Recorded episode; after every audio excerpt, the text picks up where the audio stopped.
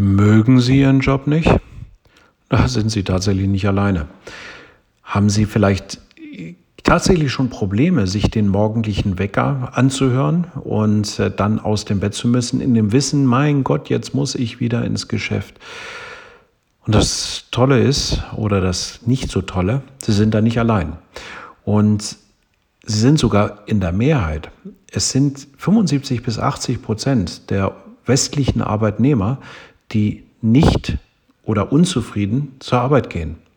Und was ist jetzt der Grund für diese deprimierende Statistik?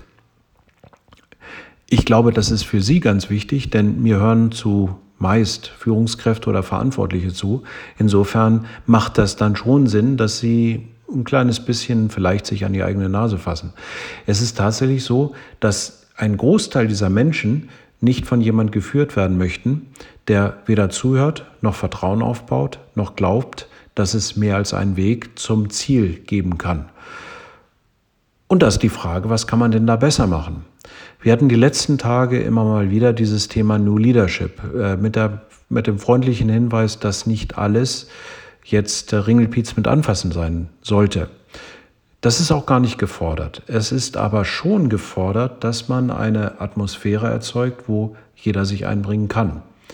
Ja, Sie haben recht, es werden sich nie alle einbringen, vor allen Dingen nicht die, die wirklich innerlich gekündigt haben.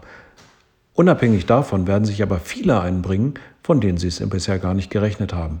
Und das ist eine Erfahrung, die möchte ich Ihnen gerne weitergeben. In den Unternehmen, in denen wir mit Entwicklung, mit Transformation beschäftigt sind, gelingt es doch einen ganz, ganz großen Teil der Menschen wieder zu erreichen und mit ihnen gemeinsam kleinere oder auch größere Umbauten im Unternehmen zu schaffen.